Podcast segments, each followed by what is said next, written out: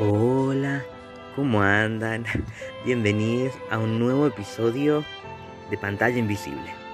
Yo soy Cero y hoy voy a hablar sobre la secuela de Love's Coming, película de la que hablé la semana pasada. Esta es la segunda parte de esta película tailandesa, pero en este caso es eh, del 2015 y se trata de los mismos personajes Camp y Nai que llevan ya un año en pareja y en este caso Camp es enviado por su madre a vivir en un condominio junto a Suns, quien es el sobrino de un buen amigo de su madre.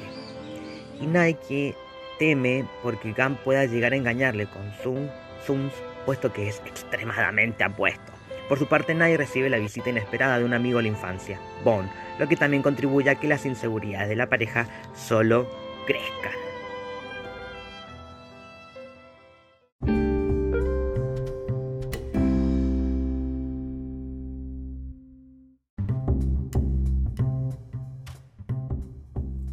Una vez más, Tailandia pisando el palito de, de no entender qué es eh, el amor real, creo yo, porque otra vez romantizando boludeces, es como que no sé qué les pasa. Eh, si han escuchado el, el otro spin-off, Dramarama, con Tailandia pasa esto, que roza lo ridículo si no es que lo abraza y también em, romantiza algo que hoy en día lo normalizamos como tóxico, que es los celos y mm, las situaciones superficiales y, estereotipadas y qué sé yo, como que... Ay, qué paja esta película. no, no, eh, acá yo le puse la mejor onda, pero a ver, en comparado con la primera, la primera era como más inocentonta. Esta es ridícula. Así te lo digo, ridícula. ¿Qué te pasa, Tailandia? Em, por un lado, la relación entre ellos dos es como que ahora el siguiente paso es casarse, porque otra cosa no tienen idea qué hacer cuando todavía están en la secundaria, después de un año de estar en pareja, la madre sigue controlando a, a. Nai, que es un posesivo, es como casi el padre por cómo trata a Gamp. Em, y mm, como lo cuida también, después de cuando se entera que Gamp va a ir a, compartir habitación con el sobrino de la tía, esa medio rara. Em, y se pone celoso, pero celoso como los años 40.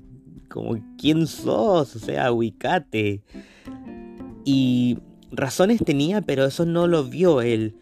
Porque también me pareció ridículo es que, que Gamp sí le parecía lindo a este chabón que tenía voz de nene todavía.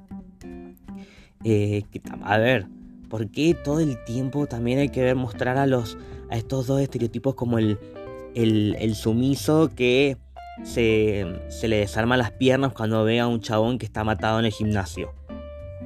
Cualquiera. Aparte, que fuera gran cosa. El chabón no era gran cosa y ay, que estaba deprimido porque la novia había cortado con él. Como e, esas cosas que, que uno escribe pensando que la, la, vida es eso y nada más. Qué aburrido. Eh, todos los conflictos de esta película fueron un conflicto para mí porque la terminé odiando. Esta directamente es una mm, película apta para cloacas. No le la puedo considerar caca cucaracha o de. o mm, canela en rama. No, no, no, no, no. Esto es una película que me hizo sentir que estaba perdiendo el tiempo y mm, no me pareció divertida en ningún momento. No, y lo peor de todo, el final. El final, Dios mío. Porque eh, estos celos también como que lo confunden, pobrecito. Anai y, le da un beso a su mejor amigo. Gam lo ve, se pone triste, Suns lo quiere ayudar y después en esta fiesta donde supuestamente Suns va a ir disfrazado de un osito, no sé de qué, le pide a Gam que, que también se ponga el disfraz. ¿Para qué? Porque todo esto era un plan secreto para que después de todas las veces que eh, Nai con la cola entre las patas eh, quería pedirle perdón y el otro no ni bola, hizo esto. Lo engatusó. Hizo todo un plan para que eh, él pudiera pedirle disculpas frente al micrófono y después fingieran una muerte. Dios mío, esa muerte me da vergüenza verlo, porque viene con ese arma de juguete, el disparo que solo se escucha pero no se ve, no sé en qué momento le va a llegar, que tranquilamente el disfraz también lo podría haber protegido de la bala.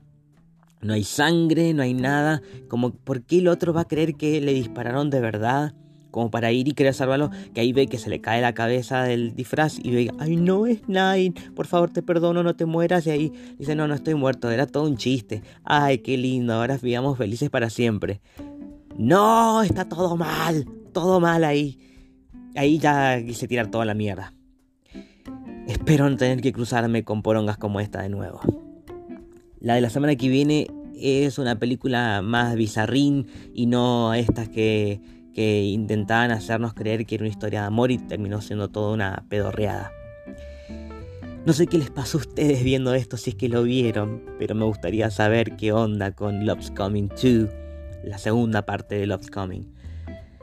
Yo me despido hasta el próximo episodio. Yo soy Cero y esto fue Pantalla Invisible.